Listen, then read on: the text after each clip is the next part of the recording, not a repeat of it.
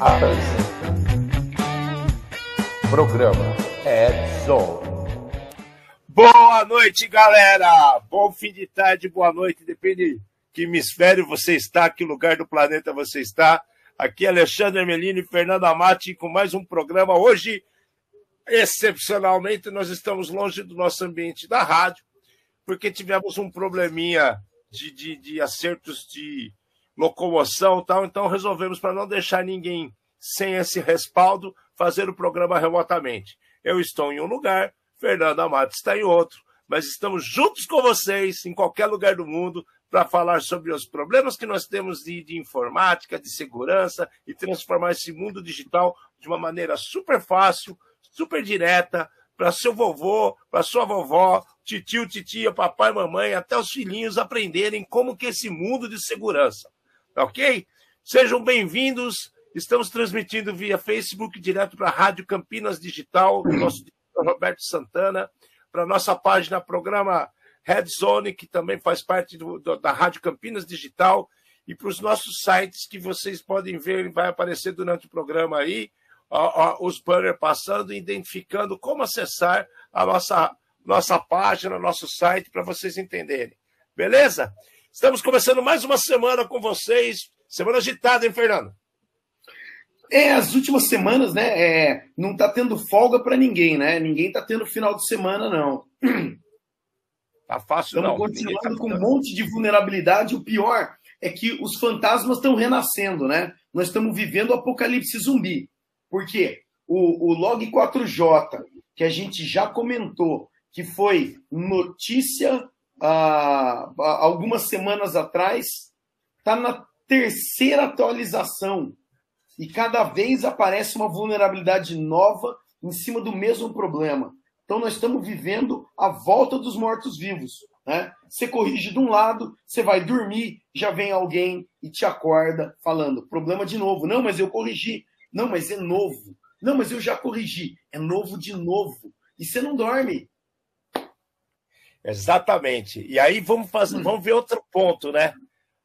Olhem quantas pessoas estão sendo envolvidas para resolver esse problema. Quanto tempo de mão de obra está sendo empregado para que isso seja resolvido? E a coisa não resolve. Não tem uma solução. Entenderam? Então o negócio não está fácil para ninguém, não. Bom, é, é, o que a gente falou, tudo começou, como a gente conversou na semana passada, né? Que comentamos, apresentamos para vocês a ideia do Log 4J, que é uma vulnerabilidade que está baseada em cima de heranças passadas do, do Java 2E, né? que começou a deixar todo mundo maluco, porque isso é utilizado em centenas de programas, centenas de, de, de equipamentos de infraestrutura espalhados pelo mundo, em uso, né? E a situação. Frameworks, né? Os frameworks que as pessoas usam para colocar os programas dentro. Exato, exato. E, e, e, o que nós havíamos falado, que as pessoas estão né, tentando fazer testes com outros códigos que são códigos abertos. E esses códigos abertos podem gerar mais problemas, porque afinal de contas é um código aberto. A pessoa fala: olha, ele vai usar meu código, eu posso colocar ali uma coisinha diferente para criar um problema. A gente já está com o terceiro patch dessa, dessa para correção desse log 4J e ainda temos problemas. Você acha que vai resolver tão cedo, Fernando? Eu não acho, sinceramente, cara. Eu acho que não. A gente tem, tem muita coisa envolvida. Tem uma coisa que é as empresas elas perderam totalmente o controle do tamanho dos próprios ambientes. Exato. Daí a gente tem a, a, a segunda coisa que está diretamente relacionada, que é, tá bom, Faz de conta que eu sei qual é o meu ambiente gigante. Você sabe quais aplicações e quais tecnologias está usando em cada uma desses ambientes, dessas aplicações? A maioria das respostas é não.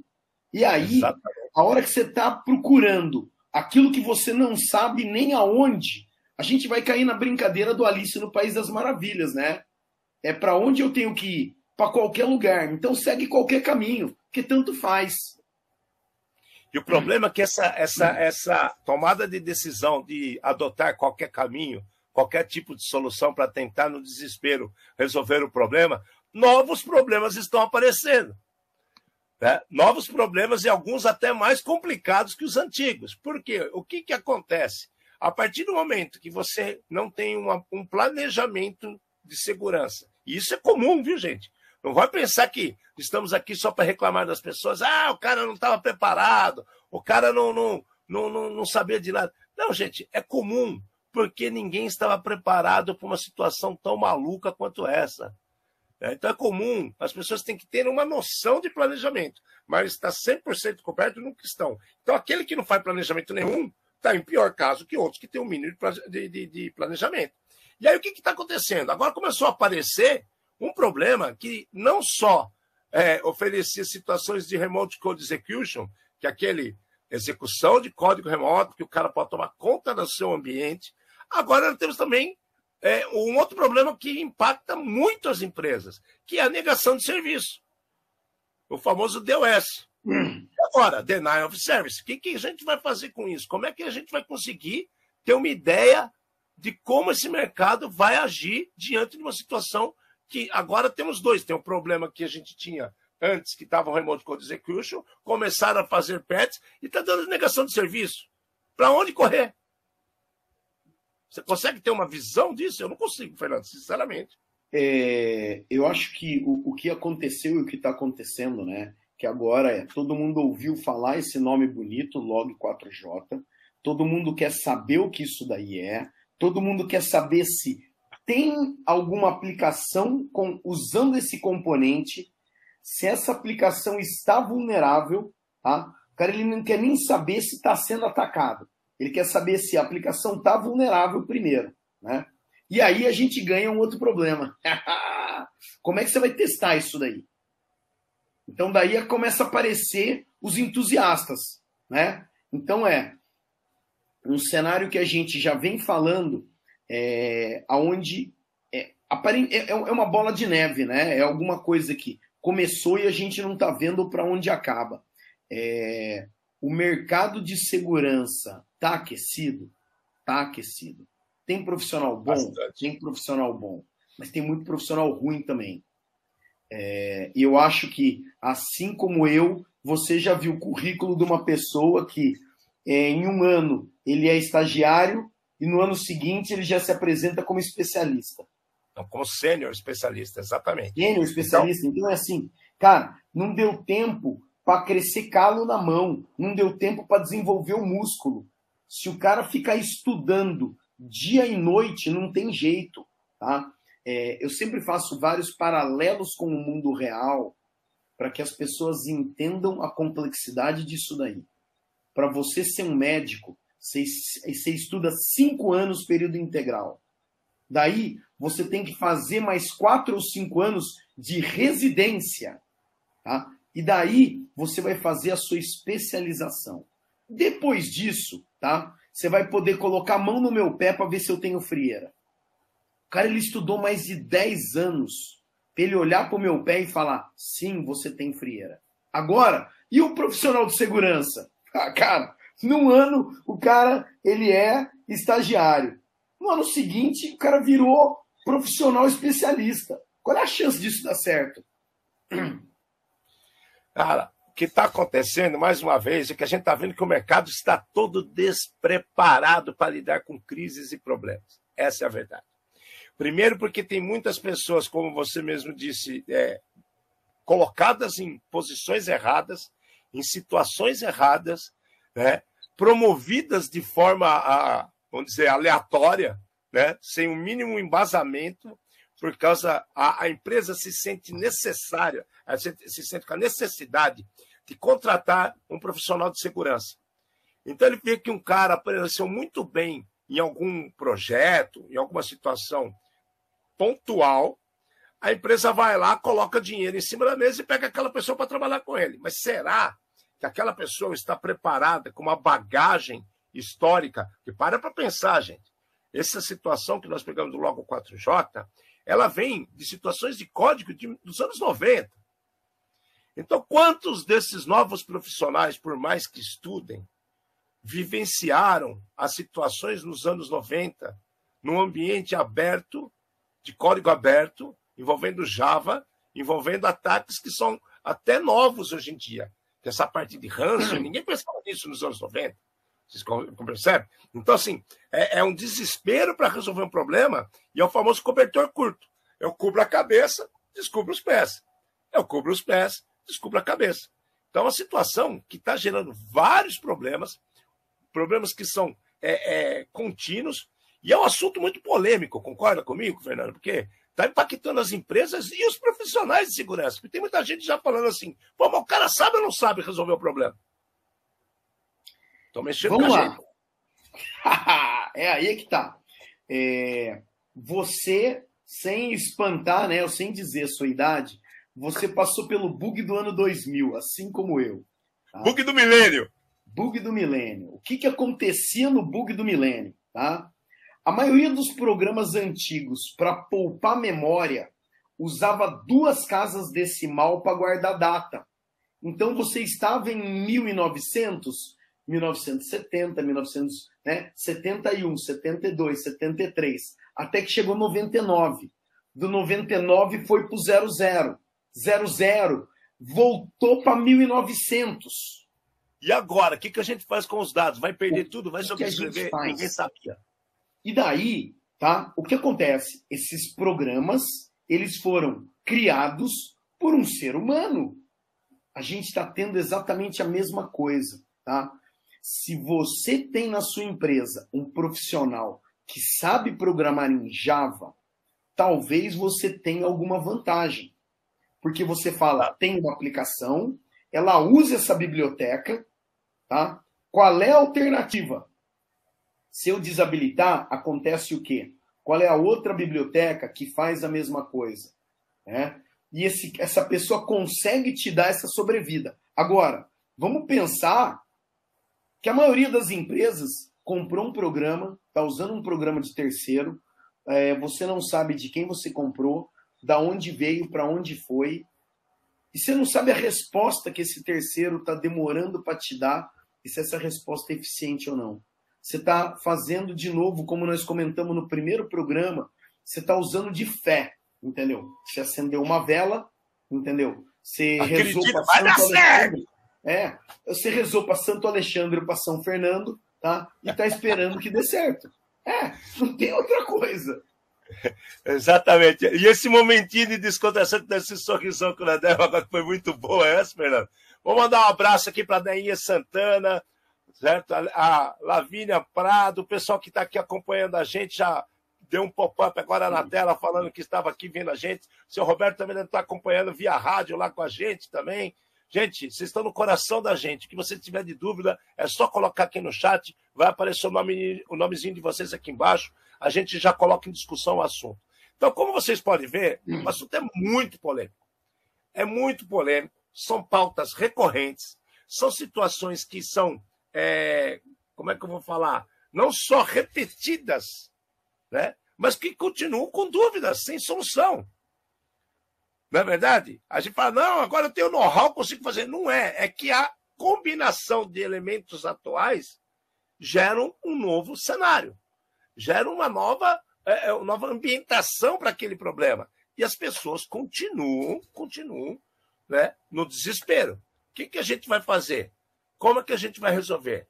Então, como é que a gente vai fazer? Para resolver esse problema, procuramos o quê? Profissionais treinados, capacitados, as faculdades estão cuspindo gente no mercado. Tem faculdades EAD à distância, né? Estudo à distância. EAD, né?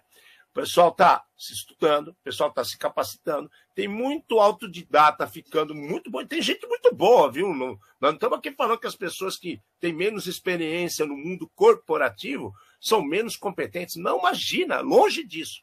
Tem muita gente competente no mercado. O problema é a velocidade que as coisas estão acontecendo e a maneira como estão sendo colocadas diante dos problemas.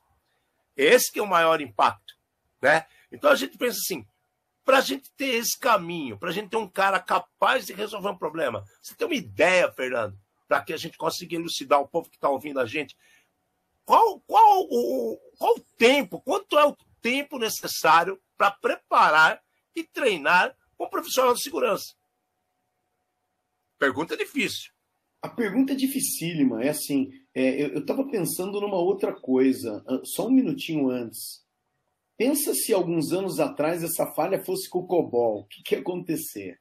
Entendeu? Para quem não está familiarizado, o COBOL é uma linguagem que eu acho que até é, atualmente ela muita gente faz uns 20 anos fala que o COBOL ia morrer e essa linguagem ela ela ela é tão é, estável né, que ela continua sendo usada por vários bancos. Então, eu ouso dizer que o seu dinheiro, nos bancos tradicionais, pelo menos, em algum momento, ele passa pelo COBOL, tá? É, ou, sei lá, o seu extrato, alguma coisa assim. Porque o COBOL é muito bom para esse tipo de coisa. Só que aconteceu? Quem conhecia COBOL era quem fez o curso em 1970, 1980. Essas pessoas, elas têm, sei lá, a minha idade ou muito mais do que a minha idade. Então, ou eles morreram, ou eles aposentaram, entendeu? Ou eles mudaram de área. Então, existe uma carência muito grande no mercado desse tipo de profissional. Daí, assim, o ponto que a gente quer colocar é: o profissional de segurança não é um profissional que nasce, que pau, surgiu ali, entendeu? O Exato. Harry Potter balançou a varinha e Ocus Popus, puf, e surgiu um ser ali, né? Não existe isso.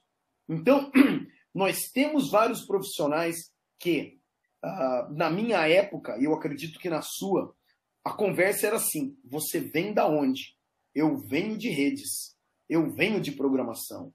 E numa situação dessa, se o cara vem de programação, ele vem da área de programação, ele tem noção de como os programas são criados, ele tem noção de como essas falhas acontecem e é um cara que na hora de sugerir alterações, sugerir correções, é um cara muito mais objetivo e preciso naquilo que ele está fazendo.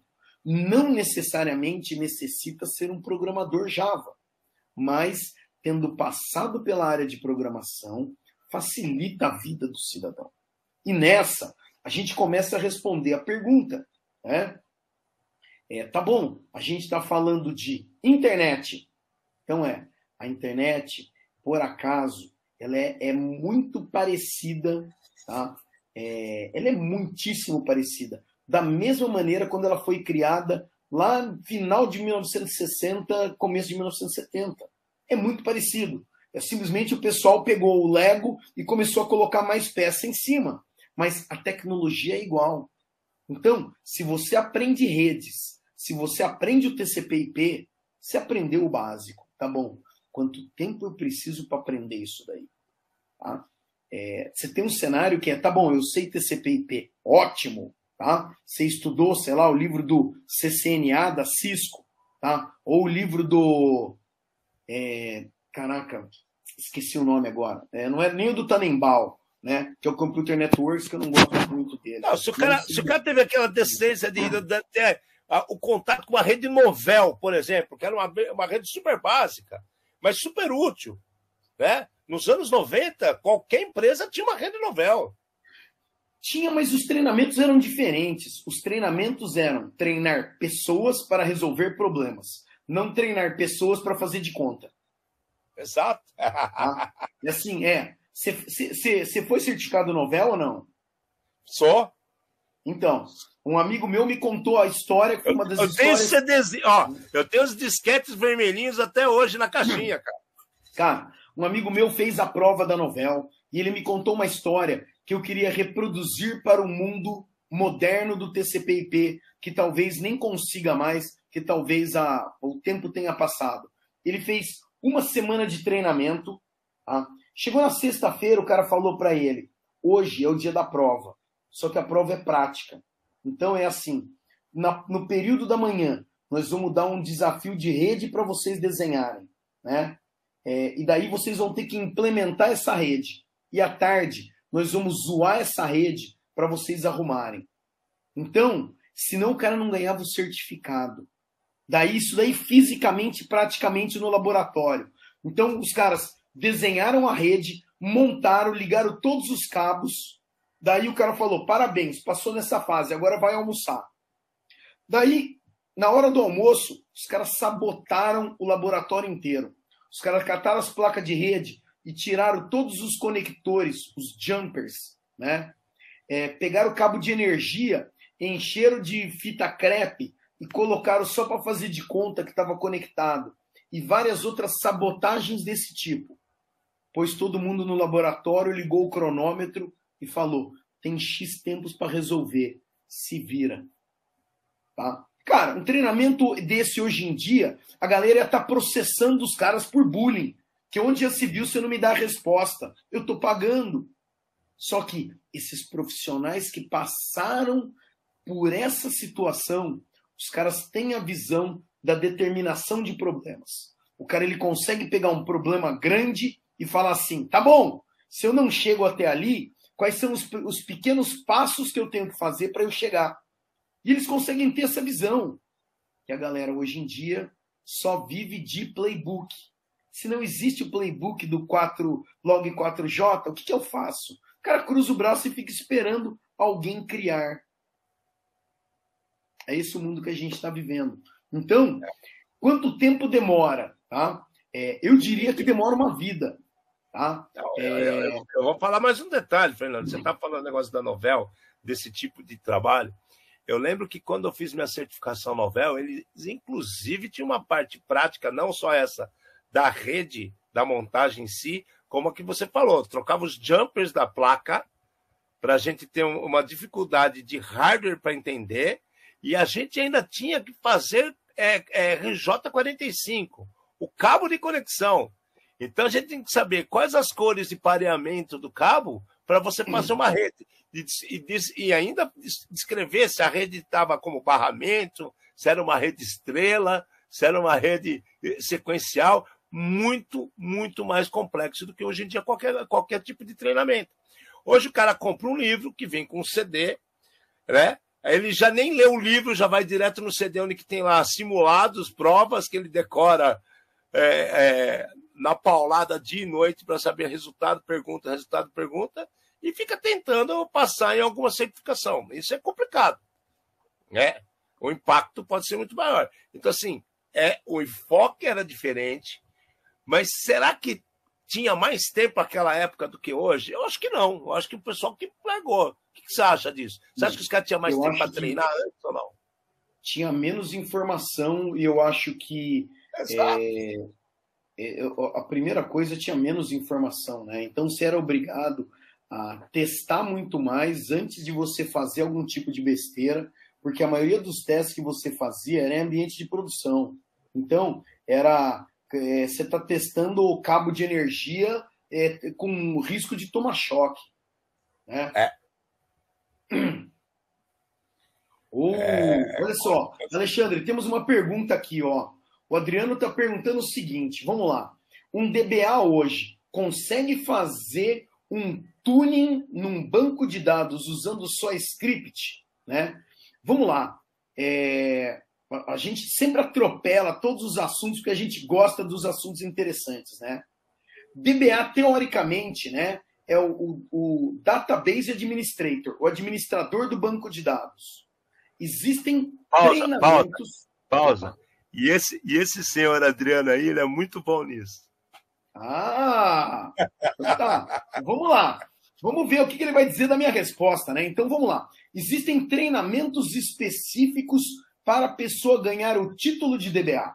Então, existem treinamentos específicos da Microsoft e da Oracle, tá? Sem falar nos outros. Estou falando de dois grandes aqui que eu acho que não tem problema a gente falar o nome deles. Então, a partir do momento que o cara faz esse treinamento, treinamento não é fácil, tem a prova no final. Se o cara fez a trilha, a certificação, sim, esse cara consegue fazer as coisas né, é, na unha. Ele sabe o que está acontecendo.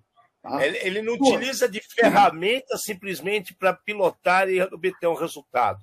Ele consegue, em cima da base, do core da, da programação e das, das informações assim nativas daquele sistema, para que consiga fazer esse túnel sim. Não são todos. E também não sei se existem cursos específicos que expliquem isso para as pessoas. Né? é, eu vejo muita gente sabendo como fazer isso, de que forma? É autodidata, estuda pra caramba, você concorda, Fernando? O cara, Não, é assim, gente, o- profissionais que o trabalham com a gente, que são de outro planeta. O ser autodidata, eu acho que é um detalhe. Talvez sejam pessoas, é, assim como eu, que não tem mais paciência para ver o professor lá na frente, que prefere pegar um livro e estudar. Hoje em dia, Exato. tá tudo muito mais fácil com a virtualização. Você pode criar uma máquina virtual na sua casa e fazer todos os testes na sua casa sem impactar ninguém. Estudar e ir lá fazer a prova, tá? Só que daí, o Adriano colocou um ponto muito interessante, que o que, que é? Muitos dos profissionais que existem hoje, né? é, eles não sabem como funciona. Eu tenho o cara que é especialista em WordPress.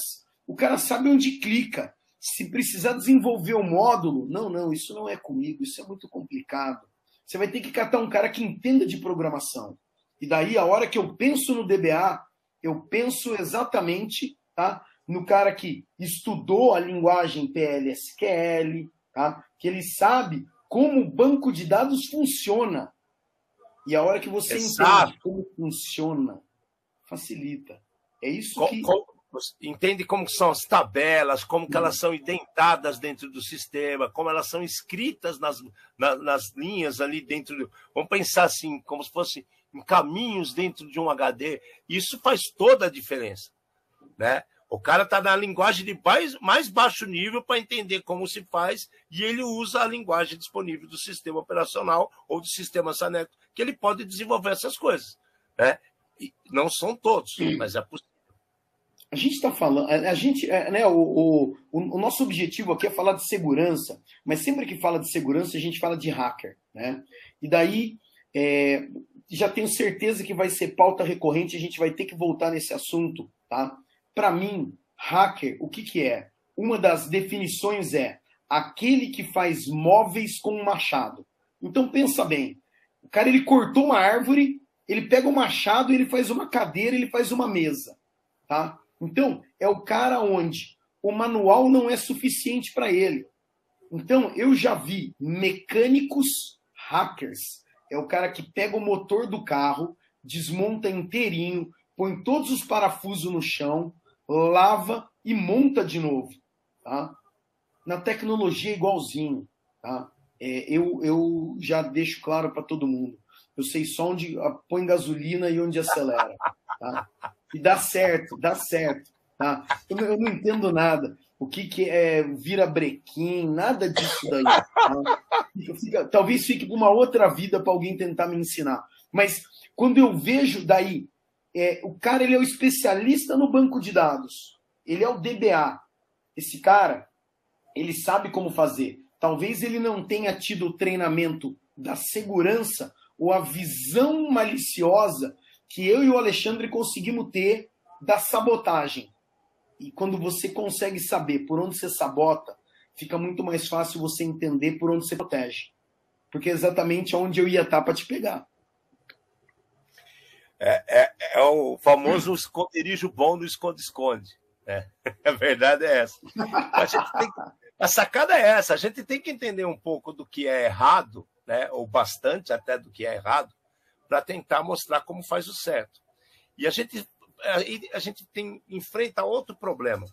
Na hora que a gente tenta mostrar para as pessoas o que está errado e qual a melhor maneira de corrigir o que está errado, ou qual a melhor maneira de melhorar aquilo que está errado, as pessoas começam a ficar com, assim, como é que eu vou falar, melindradas, né? incomodadas, porque é difícil uma pessoa de fora chegar para uma pessoa que, que construiu aquele ambiente, tomou conta de todo aquele ambiente, e você fala que as coisas estão erradas.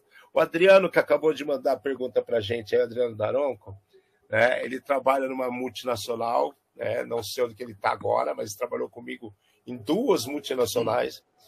E ele sabe muito bem que as pessoas se sentem assim é, acuadas quando você fala para ela que uma tabela não está bem dimensionada, que a maneira como você está fazendo o índice pode gerar problemas, como os acessos estão sendo mal, mal orientados ou mal é, elaborados em níveis para que as, as coisas funcionem de acordo. Então, é difícil. A gente espera, Adriano, que a resposta foi dada para você. E essa, e essa puxada de pergunta vem, vem outra situação, né? Vocês, esse mercado está super, super aquecido. Beleza, está aquecido. Mas aí, a gente tem gente suficiente ou não? Falamos de autodidatas, falamos que as faculdades estão cuspindo pessoas, nós estamos falando assim: existe gente suficiente? É número ou qualidade? Qual a situação que a gente vive, Fernando? Tá difícil, não tá? Alexandre, você sempre deixa uma perna para eu puxar lá atrás. Tudo que você acabou de falar, a gente está falando do quê? De experiência, entendeu? É... Você acabou de falar de experiência. O DBA, ele pode ler quantos livros ele quiser, ele fazer quantos treinamentos da Oracle ele fizer. Ah, né? É, desculpa, Oracle, se quiser patrocinar, estamos à disposição, tá? É, mas o grande negócio é o seguinte: a hora que dá um problema no banco de dados, a hora que dá um problema na programação, tá? tudo que você leu, tudo que você já viu falha. E daí é como é que você resolve aquilo lá. Qual é a sua experiência para resolver? Quem é que está do seu lado para te dar algum tipo de apoio? E aí, tá? Então a gente está falando de experiência, alguém que já viu coisa parecida e pode te ajudar, tá? E aí tá a resposta para Alexandre. Não adianta o mercado estar aquecido, tá aquecido de gente ruim, tá? É, tá aquecido de lenha para jogar na fogueira, tá? Porque não adianta. Vai aumentar o problema. É vai aumentar o problema. Eu, eu prefiro ter um bom do que 10 ruins que vão me dar dor de cabeça. Só que daí o mercado não vê dessa maneira, né? É, a gente passa isso daí no dia a dia, é quem pede não sabe pedir, é, quem manda não sabe mandar e quem faz não sabe fazer, né? E aquele que fez acha que a gente está falando do filhinho descabelado dele, né? E daí pronto. É o dor de cabeça. De é, é ramelento, né? E a, e a, história é essa mesmo, porque, cara, para para pensar. A gente, gente, de novo, não estamos taxando ou generalizando, mas é uma situação diante do mercado que estamos vivendo com problemas é, que estão sendo é, pipocando nas últimas duas semanas, baseado em, em, em problemas que foram iniciados lá nos anos 90 a gente tem que levar em consideração uma situação, e essa situação é muito séria. Nós aqui já vimos um dia a dia de trabalho, tanto eu quanto o Fernando, e eu acho que você que está nos ouvindo também, e pode até comentar aqui se quiser. Quantos de vocês receberam um currículo de um estagiário em 2019 e agora nós estamos em 2021 o cara já está lá escrito que ele é especialista ou ocupando um, cargo, um cargo sênior por aí. Quantos? Vários. São vários, são vários. E isso machuca o mercado. Isso denegre, denigre, né? Denigre o mercado. Isso causa um problema para o mercado. Não estamos falando da pessoa em si, mas da situação. Porque uma pessoa que está à frente de uma grande empresa, que investiu muita grana para aquela posição ser criada e contratou aquela pessoa acreditando que vai ser a bala de prata para a vida dele. E essa pessoa, para se precaver, fez uma lista que é outro monte de bala de prata para matar lobisomem, vampiro, diabo 4, um monte de equipamento caro pra caceta, investimento de milhões, e de repente o cara, pau, ele cai num phishing e a rede dele ou nada tomada por um hacker e com as coisas encriptadas pedindo resgate. Isso acontece. O que, que você acha desse, desse cenário, Fernando? Não é assustador? A culpa não é, a culpa não é minha, Alexandre. A culpa não é minha. Foi o produto que falhou. Foi o AF que você. A culpa nunca é de ninguém. É isso que é o mais impressionante. Entendeu? A, a, acabaram no mundo as pessoas que puxam a responsabilidade para si próprias. Então, o que a gente vê é pessoas mal preparadas que se escondem atrás do quadrante mágico do Gartner. O cara ele fala assim: "Mas eu comprei o melhor firewall que tinha. Mas eu estou usando o melhor endpoint, ou sei lá, entendeu? É, o, o cara ele sempre joga no negócio desse. Porém... Outro que a gente ouve, outro que a gente ouve toda semana. Não, mas meu ambiente hoje está todo na nuvem. Nossa, isso é o pior, né? É, o meu ambiente está tudo na nuvem, mas tudo bem. É, e daí, a gente tem isso daí. A pessoa está montando o Lego, né? Só que ela misturou a peça do Lego com Mega Blocks e com todos os outros Legos chineses do mundo. Não vai ligar, velho. Não vai ligar.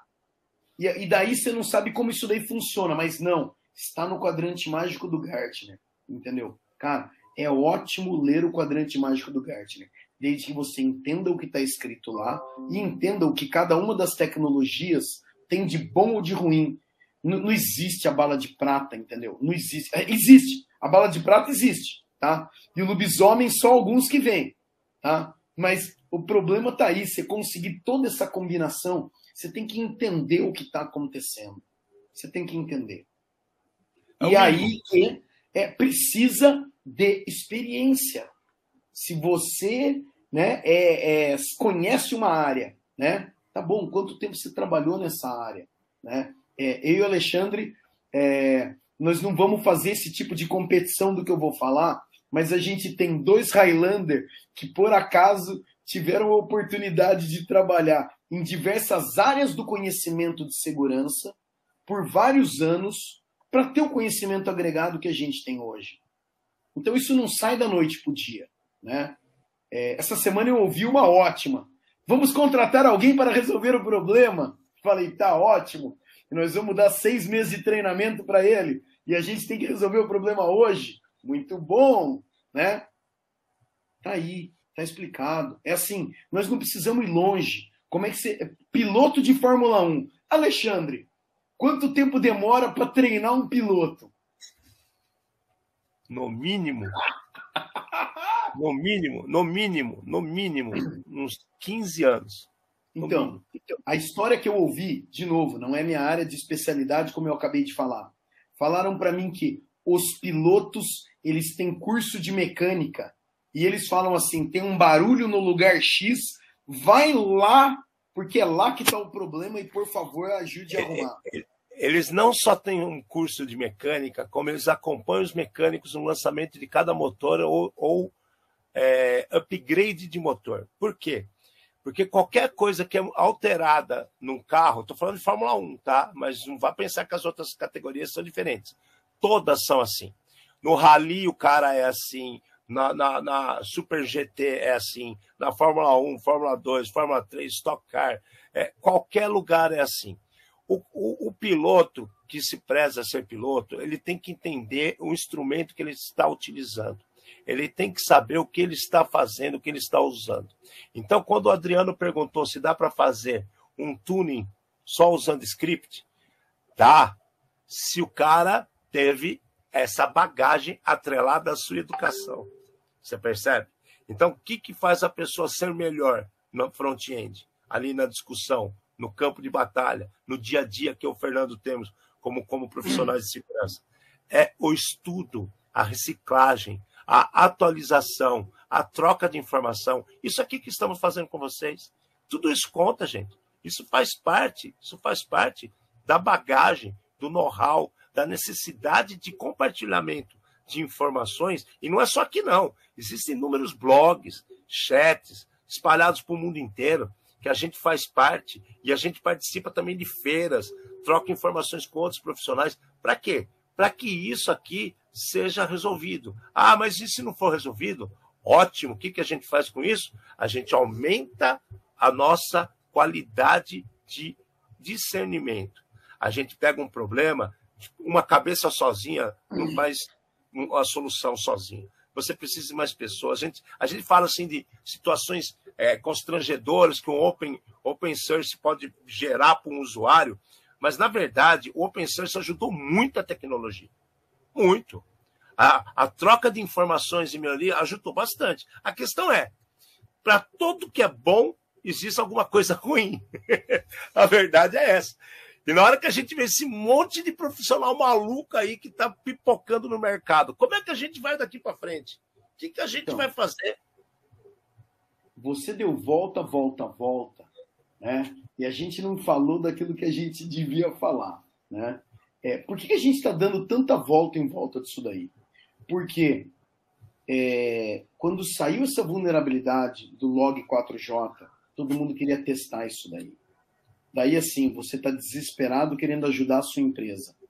Você faz o quê? Você faz uma busca no Google, log 4j scan.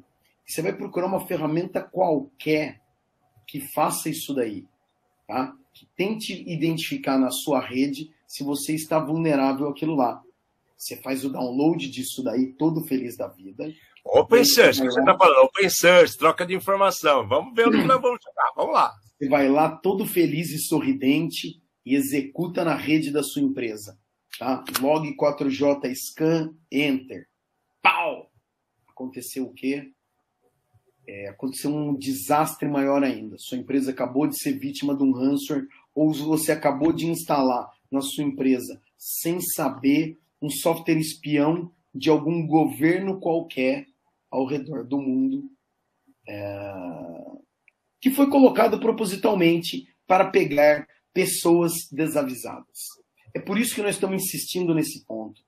Então é assim, o mundo open source é legal, o mundo open source é maravilhoso, é muito legal, entendeu? Você fazer um software para a comunidade. Eu tenho várias histórias que em algum momento a gente vai compartilhar, entendeu? Do, do a comunidade se ajudando. O problema é, se você não tem noção do código que você está pegando, quem foi que escreveu, o que está escrito lá, na hora de limpar o seu ambiente, você pode estar tá deixando o seu ambiente pior do que ele estava.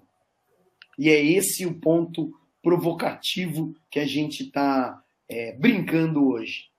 É, que o caso é, se o profissional não sabe o que fazer, ele só consome material e não gera nenhum conhecimento. Essa é a base da história. Então. Essa é a situação que nós vivemos com o Log 4J. Todo mundo começou a utilizar os open source, legal pra caramba tal, só que situações diferentes foram infiltradas nesses códigos públicos e criaram um novo problema.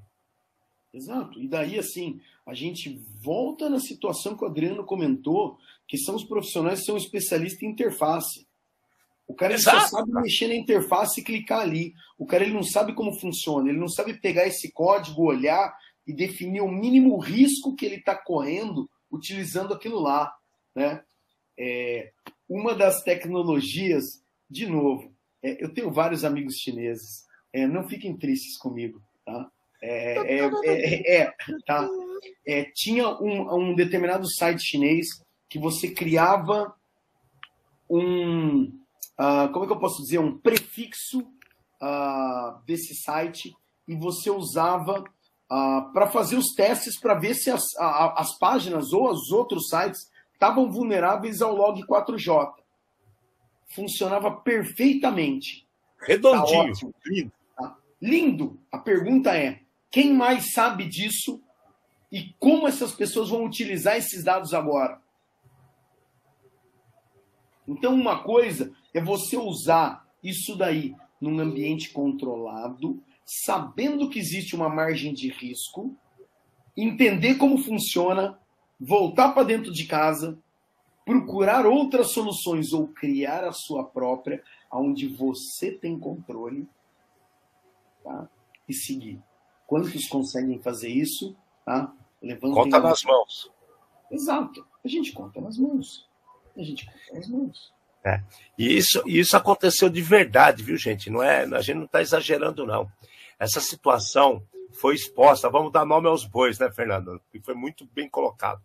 Paul Melson, Paul Melson, né?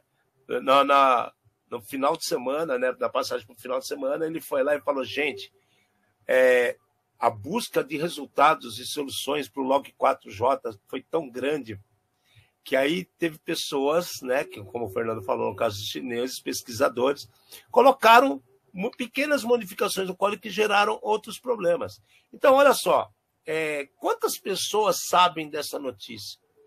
Quantas pessoas tinham o link ou conhecimento de quem é Paul Melson para saber se isso realmente aconteceu e como ele ou seguiam ele no Twitter para saber disso.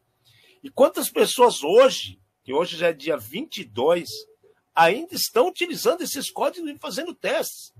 Então, no momento que lá no sitezinho, no código chinês, ele faz um plim, né, um código qualquer de open source, ele falou: olha, você está infectado. Essa informação veio só para você ou essa informação foi para pessoas que você não conhece? E aí essas pessoas podem usar isso contra você num tempo super rápido, né? E num ambiente que ainda não está preparado para com uma solução para aquele problema. Então vocês percebem o tamanho do, do, do, buraco que foi cavado? Né? E aí, o profissional era ruim? Não. É, é, é aquele, como é que o pessoal falava? Eu adoro as coisas que a gente fala dos avós, né? É, de boa intenção, o inferno está cheio, né, Fernando? Certeza, certeza. Alexandre, até a título de conhecimento, tá aqui, ó. Exato, ótimo. O, tweet dele, entendeu? Ótimo, ótimo. Tá? Isso daí, gente, sigam essa pessoa. É um cara esclarecido, é um cara que tem é, cabeça no lugar, e a gente faz questão que, que, que é, os nomes. Dá crédito a quem merece. É. Paul Mels, está aí. Quem sabe um pouquinho de inglês, né? Vai conseguir procurar, se não, com calma, adiciona Paul Elson no seu Twitter e você vai poder é, saber de informações de um cara que trabalha sério, se preocupa com coisas que acontecem pelo mundo e está sempre colocando boas, bons comentários sobre segurança, sobre os ambientes que a gente vem falando de open source, de situações absurdas, contraditórias. Vale a pena segui-lo. Tá? O, o, o, mais legal de tudo isso daí é que, de uma maneira ou outra, a gente cantou a hora que começou essa vulnerabilidade, essa bola e outras, né? No, nosso último programa, Fernando. É só entrar lá na rádio ou na nossa página do Facebook, assistir de novo. Nós cantamos a bola antes de acontecer. Profeta do Apocalipse. Alexandre, a gente pode fazer semana que vem o programa especial da Mãe de Ná, entendeu? Eu vou pegar meu turbante do. do como é que chama? Do, do Francisco Coco, né? O astro, né? Zoroastro, é, e a gente vai fazer as previsões para o ano que vem. Vamos se preparar. Vamos, vamos. Fazer as previsões do ano que vem, exatamente. Bom, vamos fazer o um programa na semana que vem. Na, ó, semana que vem nós vamos ter um encontro com vocês na quarta-feira também, tá? E, e nós vamos fazer isso aí. Vamos dedicar o programa por previsões de 2022. Vamos ver depois, durante o ano, quantas a gente acerta, hein?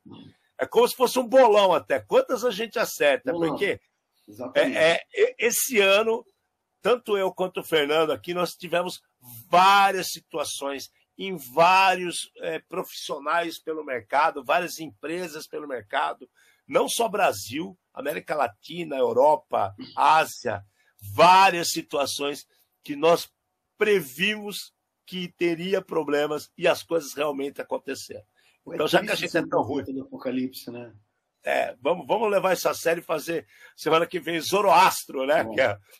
Valendo pastel, Alexandre. Ó, nós temos que, pelo, cada um tem que arrumar pelo menos três tópicos e valendo pastel de feira, entendeu?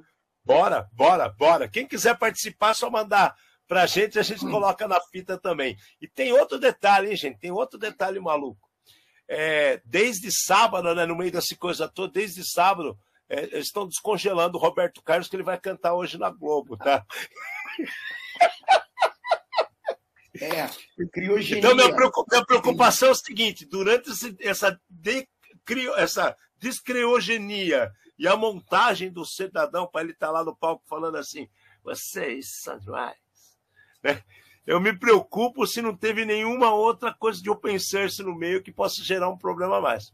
Mas, enfim, continuando nossa brincadeira aqui, e, e, não fugindo muito do log 4J, que foi uma pancada monstra que nós levamos, é, tem um amigo nosso, que está de férias, inclusive, ele deu uma levantada numa faísca e falou assim: oh, o que, que vocês acham de tal coisa? E aí o Fernando falou: vou dar uma fuçada nisso com relação ao Mirai. Então, eu já tinha. conta para nós, conta pra... Essa é nova, gente, essa é zerada para vocês, hein? Com relação ao Mirai. O, o, problema foi o seguinte: eu já estava com a carta na manga. É... Nós encontramos um, uma, uma, uma pessoa na, na, na sexta-feira à noite e eles falaram: pô, vocês podiam falar do Mirai porque vocês são uma das poucas pessoas que eu conheço que tem conhecimento técnico é, e entendimento do que foi isso e do que aconteceu. Né? Então vamos só contextualizar um pouquinho. O que, que foi o Mirai? É, Mirai é uma botnet. Né? Para quem não está familiarizado, o que, que são esses termos? Bot vem do termo de robote, robô. Uma máquina que vai servir como robô, vai servir para os fins do seu dono. Então, uma máquina que virou escrava. Tá? Então, em 2016, é, apareceu uma botnet chamada Mirai. O que aconteceu? Os caras descobriram que, coisas que a gente já falou, tá?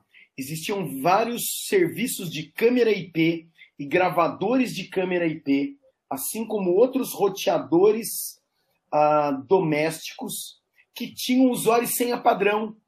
E as pessoas. Adivinha, adivinha. Adivinha, adivinha. Admin, admin 1, 2, 3, 4, 5, 6, né? E daí, assim, é muito fácil, é plug and play. E as pessoas colocavam isso na rede e punham isso exposto na internet. Alguém, tá? Que não vem ao caso agora, descobre esse tipo de coisa, que também não precisa ter muita bola de cristal para conseguir descobrir, e faz um programa para testar todo o mundo, todos os endereços IPs do mundo, quem é que tem esse serviço e quem é que está usando usuário e senha padrão. A partir então, do momento que então, ele. Só para ilustrar, só para ilustrar, só para ilustrar então. Então o cara tem lá a botnet, os caras fizeram, que é um monte de dispositivo conectado ali na internet, que vai lá, são vários robozinhos. Então um fica ali tentando roubar dado, outro fica tentando mandar e-mail, outro fica verificando o, o, o se, se, quantos caras estão tá acessando o Google, outros quantos caras acessam o Facebook, por exemplo. E aí os caras fizeram o quê? Fizeram uma coisa para procurar quantos IPs no mundo tem esse problema vivo. Em específico que a gente está contando, é. Né? Então, assim, o cara ele fez um programa para achar novas vítimas. Cada vez que ele achava uma nova vítima, essa é. vítima era incluída na botnet. Para ser vigila vigiado. É assim, para quem está acostumado com a série Star Trek, né, é, o Cubo Borg fazia a mesma coisa. Eles chamavam de você está sendo assimilado, né? Então, você começava a fazer parte de uma outra inteligência, você podia até acessar a sua câmera, mas tinha outra pessoa que estava pilotando ali. Então, imagina que legal. Você está indo trabalhar, belo e formoso, de repente a Polícia Federal te liga falando que você está invadindo a NASA. Cara, mas eu tenho um filho de dois anos, minha mulher está trabalhando, minha casa está vazia. Por quê? Porque parabéns, você confiou que a senha padrão era uma senha segura. Né? Então, aconteceu um monte disso daí. E essa botinete Mirai, ela tomou a proporção tão grande que ela conseguiu fazer, em outubro de 2016, um ataque de volumetria, que significa isso daí, né? Significa que quantas pessoas conseguem passar por uma porta? Uma, duas no máximo, tá? É quando você tenta chegar nessa porta e por mil, um milhão de pessoas de uma vez vocês sabem que vai acontecer algum tipo de problema. Vai ter pisoteamento, vai ter gente que vai cair, vai ter gente que vai gritar, a porta vai, vai cair, a parede vai cair daí para frente. Eles fizeram um ataque desse tipo tá? contra diversos sites e alguns servidores de DNS, que é quem faz a conversão de endereço IP para nome no mundo. E causou impacto no mundo inteiro. 2016. DDoS. Puro DDoS. DDoS. Mesmo. É, o DDoS, só para a gente voltar a explicar também, então, DOS é Deny of Service, negação de serviço. O primeiro D que vem na frente, né, de DDoS, é distributed, distribuído. Então, não é todo mundo vindo pelo mesmo caminho aonde você pode interromper. É cada um vindo de um lugar diferente e você não sabe mais da onde você está tomando tapa. Mas de confusão generalizada. Você já viu Não, qual é o nome daquele negócio que a gente falava? Corredor polonês. Você passa e toma tapa. Mais ou menos, é. É que no corredor polonês você tem uma sequência que é exatamente para onde você quer ir, mas você não sabe nem por onde você está tomando tapa. Porque se o cara quiser dar o um tapa na cara, em vez de dar o um tapa na cabeça, ele pode também. Você não Exato. sabe de onde está vindo. Né? Então o negócio. E, e, então existiu essa botnet. Essa botnet, acreditem ou não, elas, ela continua viva. Então, existe ainda gente que pode até ter trocado a senha, mas a máquina já faz parte de uma rede criminosa. Já fa... a, a máquina ela já atua. A máquina está tá traqueada, ela está rastreada. Amanhã ou depois, se você dá uma bobeira, ela vai cair em algum outro ataque de novo. Exatamente. E daí, assim, como a gente, o Alexandre comentou, essa máquina ela pode ser usada para diversos fins. Em 2016, ela foi usada para ataque de negação de serviço. Porém, os criminosos eles falaram assim: pô, como é que eu ganho dinheiro com isso daí? Eu posso vender spam. Então, a pessoa começa a mandar e-mail através de uma rede dessas. A pessoa ela pode usar essas máquinas de ponte para outras invasões. E daí o que acontece? A hora que for investigado, tem uma máquina lá na Rússia, que você não sabe nem qual máquina que é, e o cara não acha a pessoa que talvez esteja sentada do seu lado do escritório ou do outro lado da rua. Exato. Né? Então, esse daí foi o Mirai. O que acontece? Começou toda a brincadeira do log 4J tá? nas últimas semanas.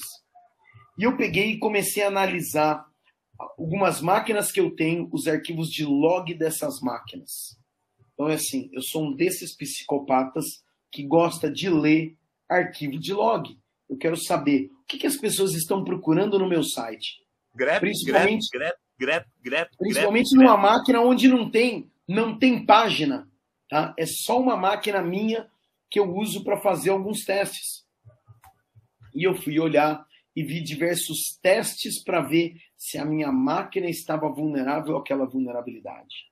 Olhando esses logs, eu consegui encontrar uma coisa muito específica, né? Tinha um código estranho ali. É, eu voltei esse código, vamos chamar assim para falar de uma maneira fácil, né? É, e eu descobri que ele tentava fazer o download de um programa. E esse programa ele está relacionado com a botnet Mirai de novo. Cinco anos depois, temos uma botnet que continua procurando vítima, continua tentando assimilar novos computadores para que pra, para o uso criminoso disso daí. Então, estamos seguros? Não, jamais. Temos que estar sempre de orelha em pé. Olha a situação. Botnet, botnet é utilizado para N coisa. Ultimamente, quantas pessoas utilizam bots para fazer é, quantidade, aumentar a quantidade de like de, de Instagram, Voto, vo, voto em programa de TV. Voto em programa de TV. Isso é tudo botnet. O que é botnet? É, é, vamos falar de uma maneira bem tosca para vocês entenderem. É um robozinho na internet. Só que não é um robozinho, são vários. Vários robozinhos dando tiro para todo lado. Só que lembre de uma coisa, gente. O, a gente vai, vai digitar um IP, então são lá quatro quitetos, né? E você coloca lá tal número, tal número, tal número, tal número. Imagina a velocidade que um, que um robô faz isso buscando situações. Então ele troca o IP, testa aquele problema. Troca o IP, testa aquele problema. Troca o IP, testa aquele problema. Só que isso são milissegundos. Deu, deu positivo, ele separa. Deu positivo, ele separa. E aí depois ele vem com o ataque mais elaborado, gerando a negação de serviço, gerando o problema que vai acabar com, a sua, com o seu bem-estar. Para aquele que trabalha em, em, em ambiente de helpdesk, vai estragar a noite ou final de semana. Porque ele não vai saber resolver. E, e, como o Fernando falou, como é um botnet que ele vem e é um DDoS, então Distributed Denial of Service, ele vem de vários locais aleatórios atacando o seu ambiente. Então você fecha a porta de um lado, vem de outro, fecha a porta do lado, aí ele fala assim: vou ter que arrancar da tomada. Quase, quase, quase, quase. No caso do Mirai, O Mirai foi tão forte que o Mirai Mas inteligente, é. É, é, é, violento, é violento, porque a gente não está falando de uma, duas, dez, a gente está falando de milhares, tá?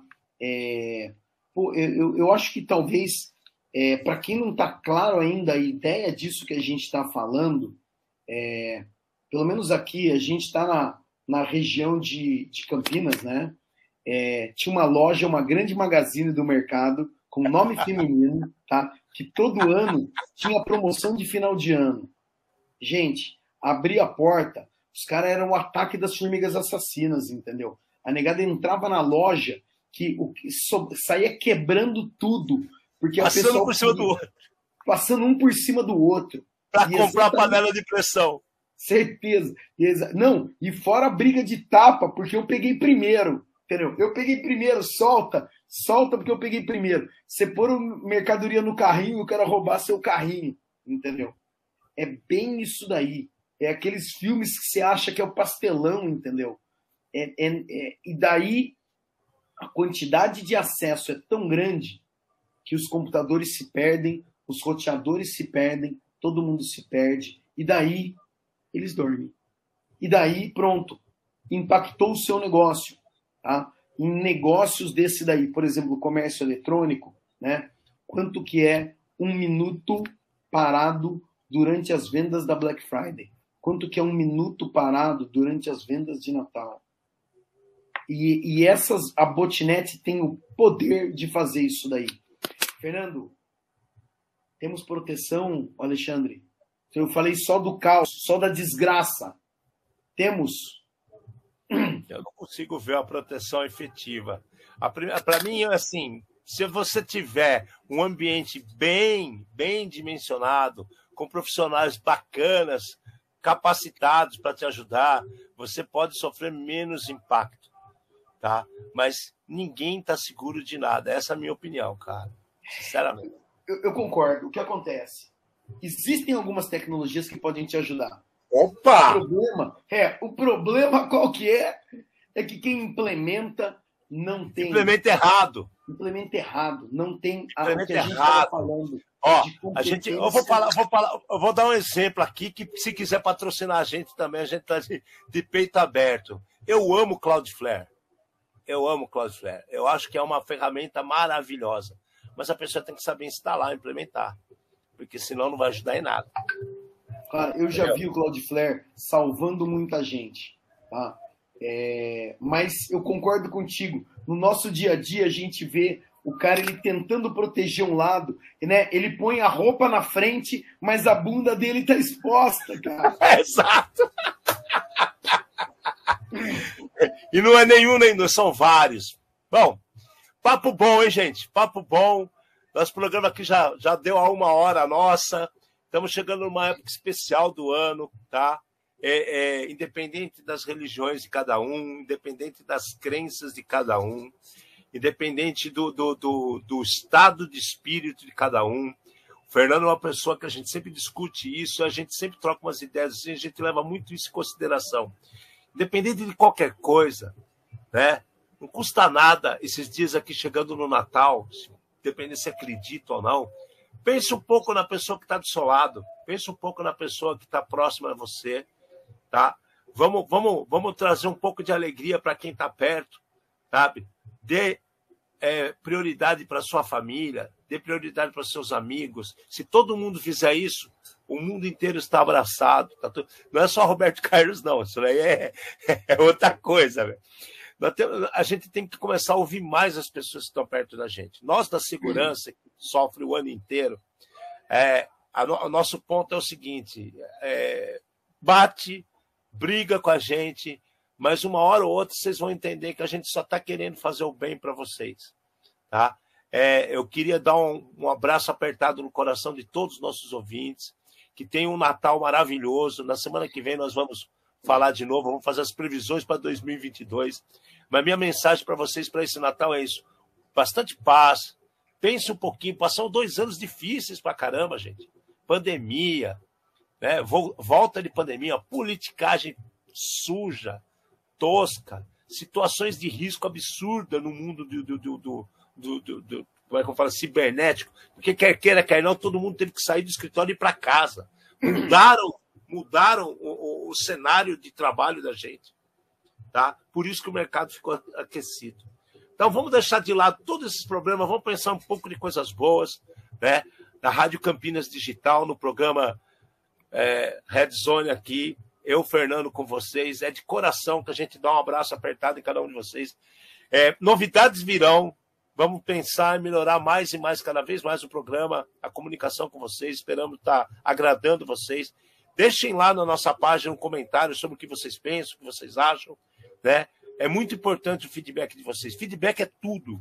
Feedback não é só bom para ferramenta, para linguagem, para um programa de rádio também é. A gente gosta de ser xingado também. né? Falem bem ou falem mal, mas falem de mim. É, exato, exato, né? É, e o Fernando, Fernando, fala um pouquinho também o que, que você deseja para esse pessoal. Não, é assim, é, eu, a, gente, a gente traz um lado da segurança, a gente traz um lado do mundo digital que pouca gente, eu acho que tem coragem de comentar. É, tá todo mundo muito no politicamente correto, de quero ser amiguinho de todo mundo. É, e eu acho que quando a gente faz isso daí, a gente acaba esquecendo diversas outras coisas. É, nós estamos preocupados com o cibersegurança, a segurança da sociedade, tá? É, não me importa a sua opinião, tá? A sua opinião pode concordar com a minha. Quer dizer, a sua opinião até me importa, eu gostaria muito de ouvi-la, tá? Para a gente aprender um lado novo. Porém, existe um lado que eu acho que está sendo negligenciado e a gente precisa ver isso daí, a gente precisa é, dar é, valor para esse tipo de coisa também. Independente do que a gente fale aqui, é, o cenário é caótico? É, é, quando a gente não sabe o que está acontecendo. Nós estamos aqui, é, nosso objetivo aqui é compartilhar o conhecimento, tá? A tecnologia está aí, a tecnologia é muito legal, gente. A tecnologia é muito boa, desde que você entenda como ela funciona e, e saiba aproveitar ela, tá? E a gente está tentando aqui de forma, é, assim a gente espera, né? De forma fácil, simples é, compartilhar o nosso conhecimento para que é, todo mundo converse de tecnologia. O meu sonho é que nos pontos de ônibus tá, as pessoas comentem do programa Red Zone e as pessoas briguem umas com as outras, assim como elas brigam de futebol por causa do Mirai, por causa do SQL Injection e por causa do bot, do né? Botnet, né, cara? Exatamente. Tá? É, é, é, é de novo, é, essa época do ano é uma época muito sensível, né? É, todo mundo, é, sei lá, passou um ano do cão, tá com os nervos à flor da pele. É, a gente deseja tudo de bom para vocês e tudo de bom para gente e que os próximos anos eles continuem com problemas, porque senão a gente não tem emprego, né? Mas é, que esses problemas eles sejam mais suaves, que as pessoas entendam que é, a gente continua dependendo de gente, tá? É, em algum momento, eu acho que na minha carreira e do Alexandre, nós entendemos que segurança não é tecnologia. Segurança é gente. E é isso que a gente está tentando fazer aqui. Fazer um negócio para pessoas, para humanos normais. Entendeu? Um programa feito por especialistas, trazendo os desafios do mundo digital e da segurança cibernética, através da linguagem fácil, claro, direta e acessível com uma dose de acidez e polêmica, senão não seríamos nós. Sim, senão seria nossa cara. Um grande agradecimento ao nosso diretor da rádio, senhor Roberto Santana. Né? Outro abraço enorme no coração dessa pessoa maravilhosa que nos deu, nos deu esse espaço, gosta da gente, respeita a gente e, e que tenhamos muito tempo pela frente trabalhando juntos para que a Rádio Campinas Digital vá para frente, para que o programa Red Zone vá para frente, para que vocês sintam-se mais tranquilos, mais seguros, mais informados e vamos tocar o barco. Nos vemos de novo na quarta que vem, sete horas, no mesmo bate-horário, né? No começo de janeiro, voltamos para as quintas-feiras, mas na semana que vem ainda faremos na quarta para ter um descansinho por coisa. Longevidade. Cuidado com as abduções, cuidado com as assimilações Estamos aqui. Alexandre, a vinheta. Grande abraço a todos. Tchau, tchau, gente. Até semana que vem.